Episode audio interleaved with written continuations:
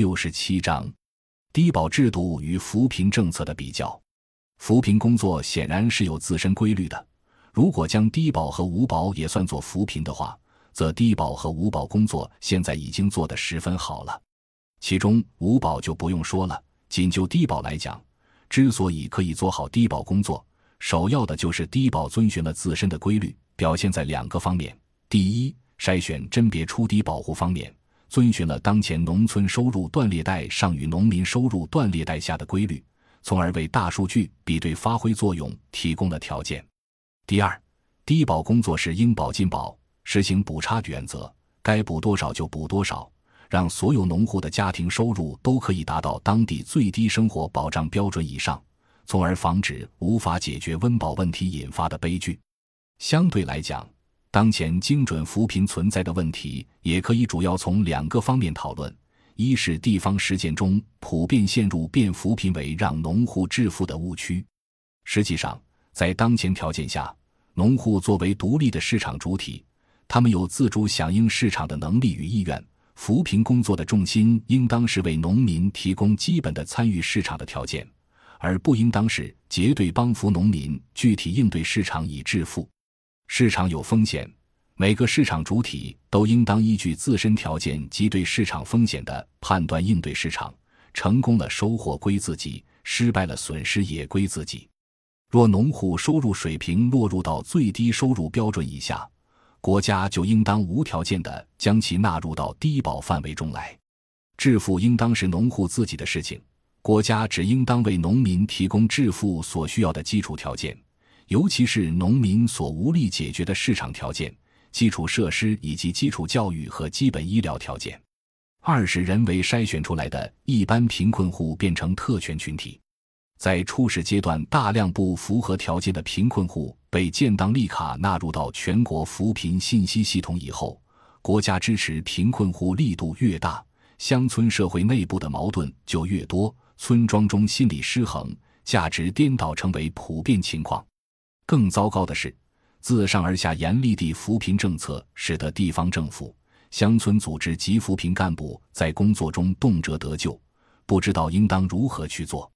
上级不信任下级，试图通过办事留痕和上报数据，以通过数据的逻辑关系比对判断下级是否说谎，或者说谎是否说圆了，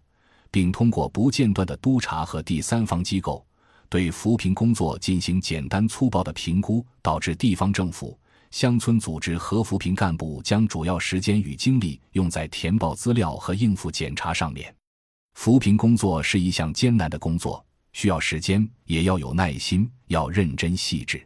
造成贫困的原因也是十分复杂的，相当一部分原因是文化教育的原因，比如缺少进取精神，不适应市场竞争。不习惯进城务工经商，尤其是不适应进厂务工，并且这种文化本质上也无所谓好坏。这个时候，国家要求农村脱贫的愿望越迫切，计划越具体，督查越严厉，扶贫效果可能就越差，就越是会出现扶贫政策养懒汉，以及上级与下级、乡村与贫困户、贫困户与扶贫干部之间复杂的博弈局面。结语：实际上。在笔者看来，当前农村扶贫中出现的根本问题，并不是技术性的，而是方向性的。中国反贫困设计实际上是有两个层次的，一个层次就是农村低保制度，对所有低于农村基本生活保障标准的农户无条件补差；另一个层次是对区域性贫困进行开发及过去的开发扶贫。客观上讲，中国有一些地区自然环境恶劣。交通、水利基础设施较差，教育、医疗服务落后，基本市场条件不完善，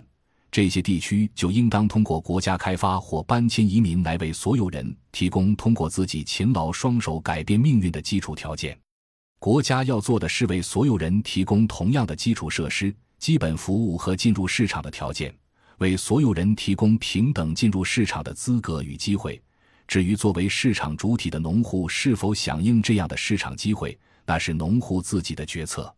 农户在市场上打拼，如果他们发达了，所有好处都是他们自己的；如果失败了，甚至无法解决基本生活问题，国家会为他们提供最低生活保障。也就是说，有了低保兜底，在针对具体农户进行大规模扶贫就没有那么紧迫和必要了。扶贫战略的重点应当针对区域或特定类型群体，比如对少数民族地区提供相对高水平的免费教育。当前农村工作中涉及贫困的两大类工作，即低保和扶贫。低保覆盖面甚至不低于扶贫工作，却因为符合农村实际而很快就规范化了。低保工作成为当前农村基层的常规工作，在化解农村贫困、守护乡村正义方面起到重大作用。当前农村扶贫工作成效不够显著，甚至在很多地区的扶贫实践中。较为普遍的出现了费力不讨好的问题，其中的原因值得更加深入的调查和研究。感谢您的收听，本集已经播讲完毕。喜欢请订阅专辑，关注主播主页，更多精彩内容等着你。